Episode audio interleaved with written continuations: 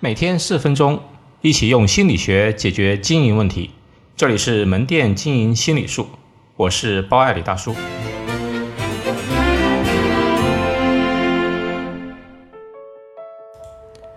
心理账户策略在珠宝销售中的运用。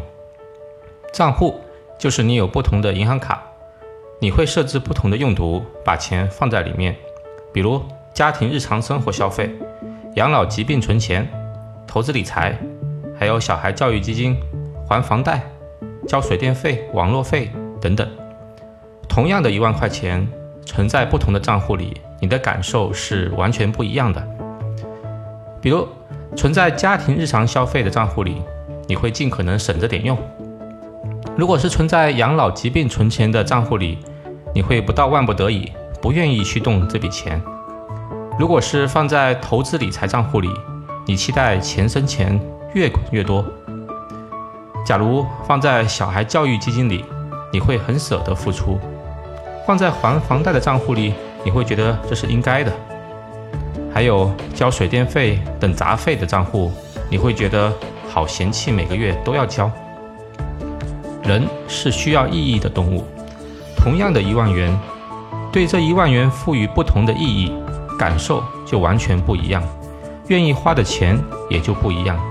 其实每个人心中都会有不同的心理子账户，同理，每个心理子账户愿意花的钱也是不一样的。先举个简单的例子，比如德芙巧克力的销售人员向一位先生销售的时候，会说：“先生你好，这是进口巧克力，入口即化，口感非常绵密，很好吃，买一盒吧，只需要两百三十块钱。”销售人员激发的呢是个人消费心理账户。这位先生，假如是类似像我这种人，我的个人消费心理账户会被认为两百三十块啊，实在是太贵了。一顿让我发胖的巧克力的钱，我可以买十本书呢。我的个人消费心理账户立刻就关闭了。但如果换个说法呢？比如，这是进口。高品质的德芙巧克力，一份浓浓绵密的爱，最适合送给爱人的甜蜜礼物。因为甜美的食物会让人更加愉悦，可以为爱人带来一份小惊喜、小感动。只需要两百三十元就能换来一个小浪漫。这个时候，这位先生的情感账户就会觉得：哎呀，两百三十元就能换来一份对爱人的爱。想到可以带给爱人的惊喜，当然不嫌贵了。来，赶紧买一盒吧。因为给自己爱人买东西，会比个人消费账户里自己消费要大方得多。我自己总结，大概有以下几类心理子账户，以及对应的激发技巧，可以用在珠宝销售当中。第一，个人消费账户，人对自己给自己买东西。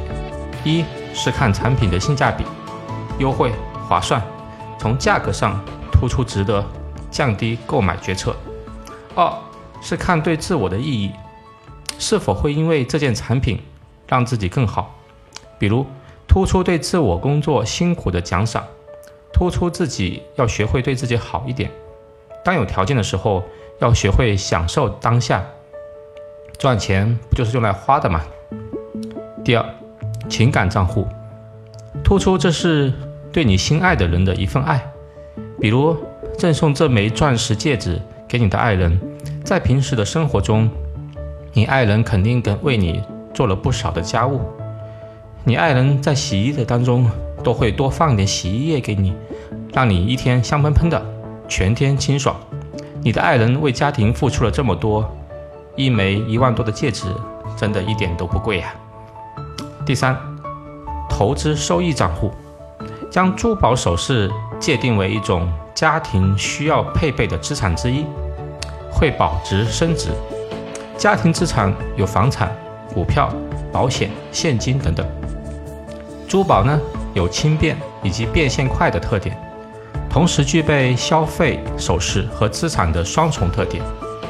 配备一些其实很符合投资的原则。第四。省钱省时间账户，买高品质的珠宝其实更省钱省时间，因为质量好，款式经典，反而可以戴的时间很长。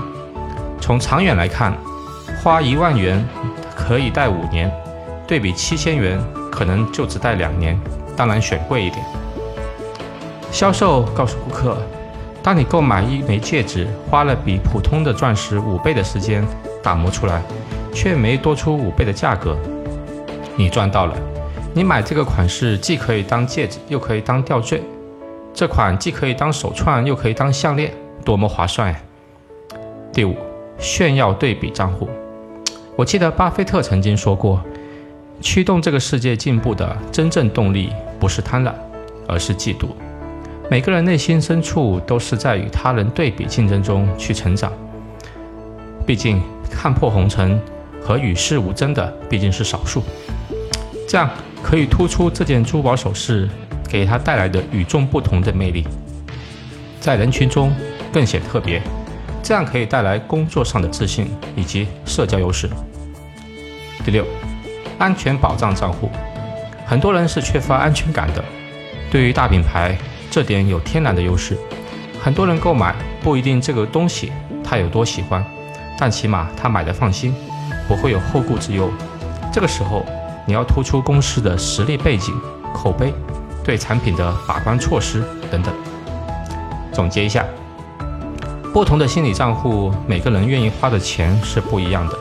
消费者在考虑到底购不购买一件珠宝首饰的时候，是在不同的心理账户中去做权衡、去做切换。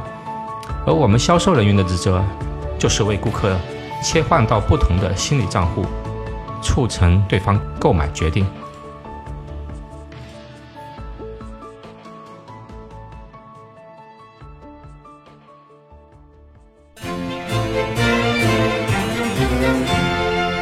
好，今天就到这里。欢迎大家关注门店经营心理术同名微信公众号，那里有文字版。谢谢。